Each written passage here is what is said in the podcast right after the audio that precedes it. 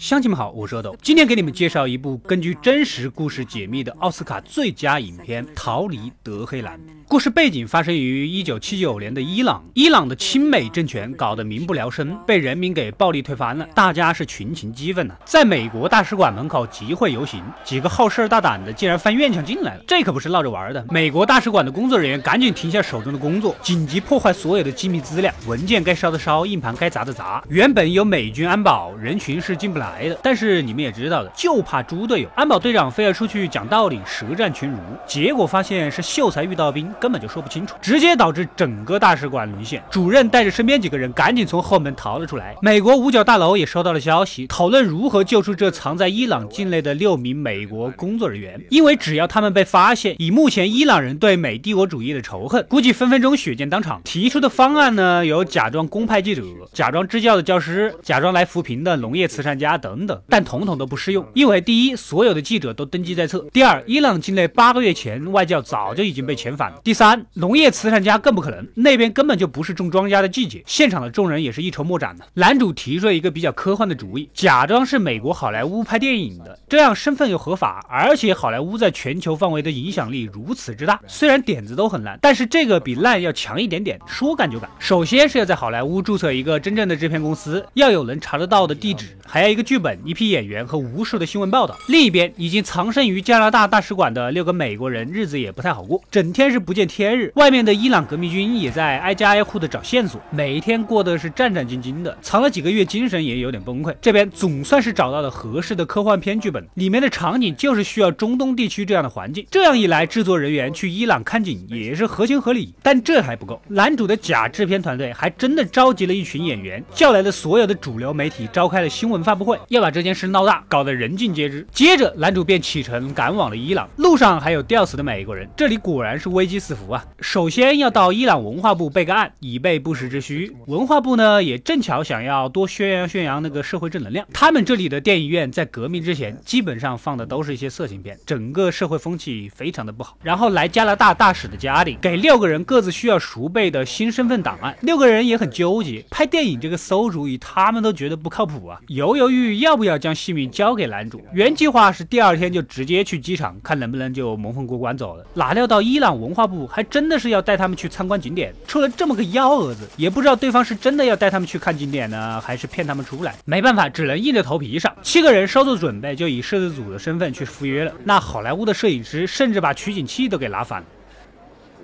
虽然也闹了不少事，但是也有惊无险的躲过了这一关。其实他们并不知道，革命军也在暗处偷偷的观察着他们。明天就要撤离了，众人还蛮高兴的，竟然能糊弄过去。不料情报局长打来电话，高层突然取消了这次计划，因为万一被抓了，一个情报特工带着六个美国人假扮摄制组，将是一个巨大的国际丑闻。这个让男主有点接受不了。都到这一步了，六个人的性命眼看就要被自己给救活，果断的拒绝了领导的命令。所谓的将在外，军令有所不受。第二天一。依然准时出现在大使馆家里，准备带着六个人按原计划离开。男主的上司得知消息，赶紧协调机票。当男主来到机场，机票也及时打了出来。但是更加严重的是，伊朗护照分为两张，一张是游客拿着，一张留在机场。出入的时候两张吻合才放行。可他们根本就不可能有机场存档的那一张，这让机场的警卫产生了怀疑。但是凭着之前在文化部盖章的那个文件，众人打打嘴炮，警卫们也就将信将疑。万一是自己搞丢了呢？也就放他们过去了。第三重关卡由伊朗革命军把控，果不其然，将七个人单独抓到了隔壁小黑屋，仔细审问。你们为什么没有黄色底单呢？啊，你们这样不好开发票，知道吗？男主正一脸愁容，六个美国人的其中之一眼镜男开启了一本正经胡说八道的编故事模式，拿着几张他自己都不懂的分镜头，给革命军介绍起整个故事的经过，说的绘声绘色的。